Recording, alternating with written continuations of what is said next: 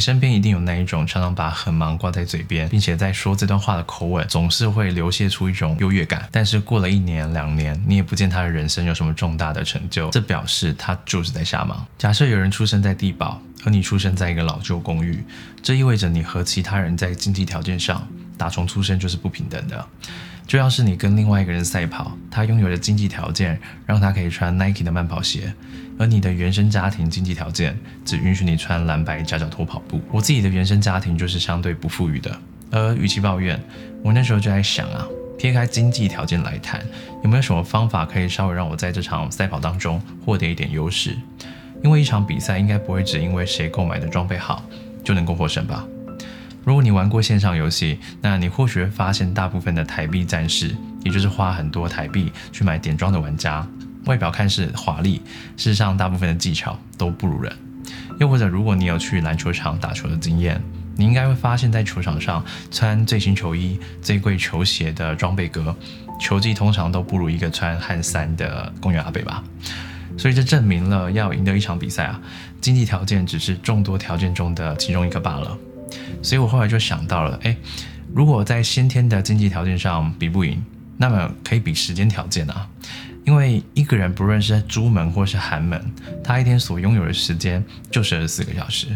这是一场比赛，所以每一个人的赛道长度都是一样的。别人可以选择当一个台币战士，用尽各种装备来辅助他快速抵达终点，而我们可以从两个面向来利用时间取胜。第一个是偷跑。第二个是提升效率。那什么是偷跑？就是我们可以选择比别人早一点起身，通往终点啊。例如我在大学的时候，曾经在一家媒体公司实习，主管对于实习生在工作量还有上班时间都有相同的规定，而我除了符合规定以外，还会偷偷超过一点规定。例如说，啊，主管规定我们早上九点要到公司打卡，但我要求自己八点半就一定要到公司，甚至有好几次八点就到，连公司的门都还没有开。而当我选择比别人早一点到公司，这意味着这场比赛我先偷跑了，所以我理当可以更快速地完成主管指派的工作。这还不够，我当时还想使用第二个方法，就是提升效率，也就是尽可能地迈开步伐，大步前进，脚动得比别人快一些。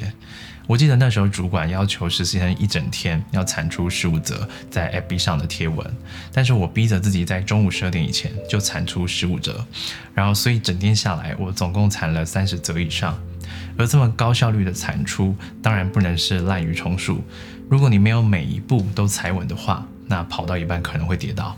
我那时候撰写的内容有好几次被主管的主管给夸奖，除了兼顾值，也兼顾量。靠的就是时间的力量，因为我跑得比别人早，所以就像是你考试考得比别人快一样，你当然有更充裕的时间可以检查自己的答案有没有填写错误，也因此你只需要利用时间的条件，就足以跟他人的经济条件进行抗衡。所以有钱人其实并不可怕。可怕是有钱又肯努力的人，你确实赢不了那些在经济条件上占有先天性优势又懂得善用时间的人，但起码你有办法透过时间的条件，先赢过那些跟你一起穿夹脚拖比赛的人吧。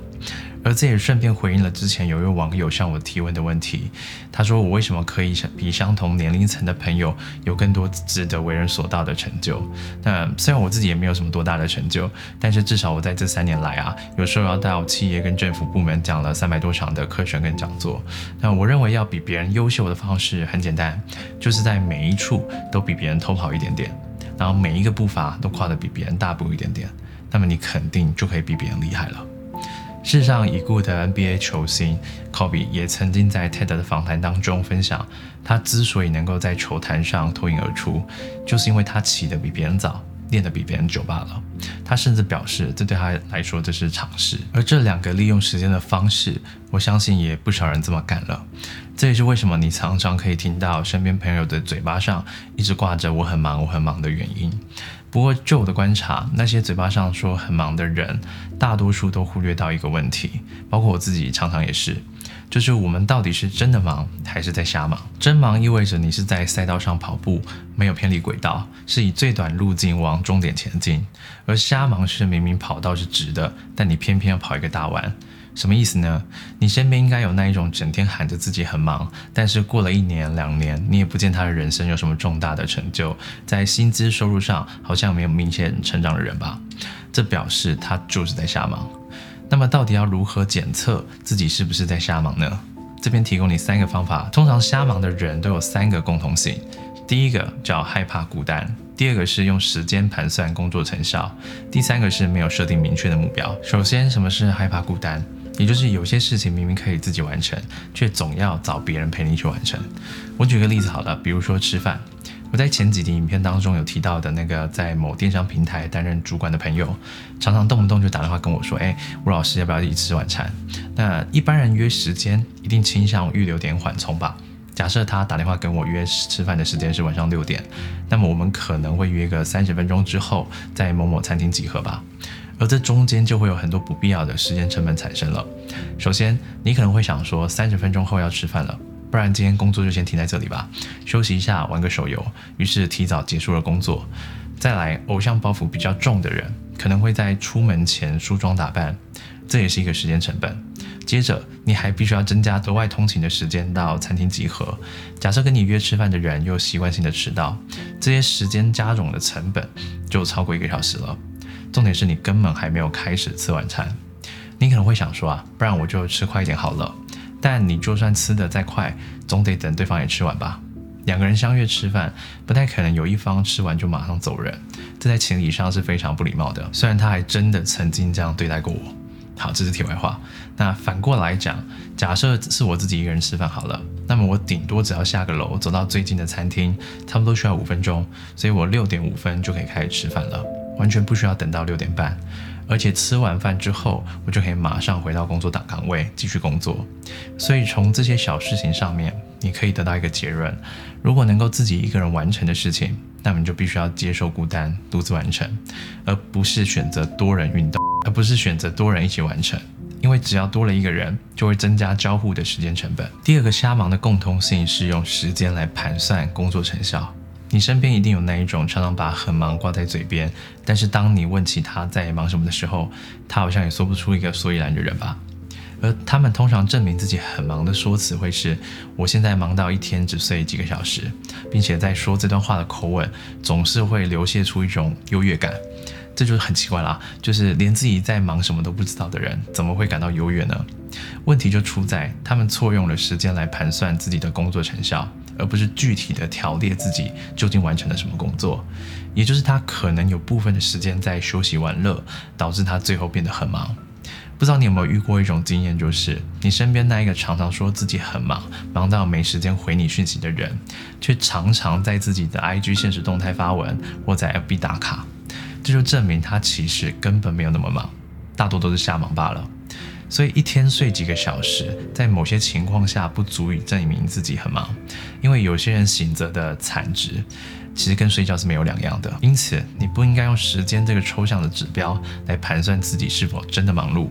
而是用纸笔来盘算。实际的做法是，你在睡前呢，可以拿一支笔，然后在一张纸上写下今天究竟完成了什么事项，以确保自己是真忙而不是瞎忙。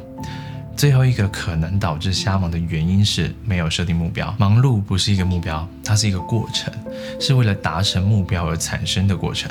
举例来说，假设你要去旅游啊，如果你今天清楚知道你要旅游的地方是台北的淡水，当你知道这个目标之后，那么你才有办法开始规划交通路线，最后达到这个目标吧。如果你今天只知道要旅游，就像多数人只知道，哎，每一个人都必须要工作，但却不知道你这么辛苦的工作，最后想要达成的目标是什么，结果就会是瞎忙一通。最后你才发现，这根本不是你想要的生活。所以你必须在忙碌之前就设定好目标，这个目标不限于任何的形式，哪怕是你想要有多少的薪资收入，想要成为什么样的人，想要完成什么样伟大的壮举都好，清楚知道自己想要什么。你才不会漫无目的的虚度人生。我们总结一下哦，先天经济条件的劣势，我们可以通过两个方法利用时间来弥补。第一个是偷跑，就是你起得比别人早，并且比别人早进入工作的状态。第二个是提升效率，就是提升单位时间的效用。除此之外，你还必须透过三个方法检验自己是否真的有善用时间，而非瞎忙。首先，你必须要学习接受孤单，意思是说，当你面对一个人就能完成的事情，那么你就要果断选择一个人完成，以减少交互的时间成本。再来，你必须要用纸笔来盘算工作成效，取代用时间来盘算，实际条列出自己每一天完成了什么工作，而不是计算自己花了多少时间在工作上。接着是设定目标，确保自己所做的每一件事情都是为着离终点更近，不偏离轨道。那么你可能会有一个疑问啊，诶，我当然知道提升工作效率的这个重要性啊，但要实际透过什么样的方法跟工具来帮助你提升效率呢？关于如何提升效率的问题，我过几天会再拍一个影片来向大家介绍，那就请大家再耐心的等一会喽。如果有什么想问的问题，希望我可以拍一集影片来回复的话，那欢迎你可以在下方留言告诉我。如果觉得我的内容对你来说有帮助的话，那么也希望你可以不吝啬的留言鼓励我，甚至订阅我的 YouTube 频道。这对我们影片制作者来说会是很大很大的帮助。我是吴丁凯，那么我们在下一集关于如何提升工作效率的影片见喽，拜拜。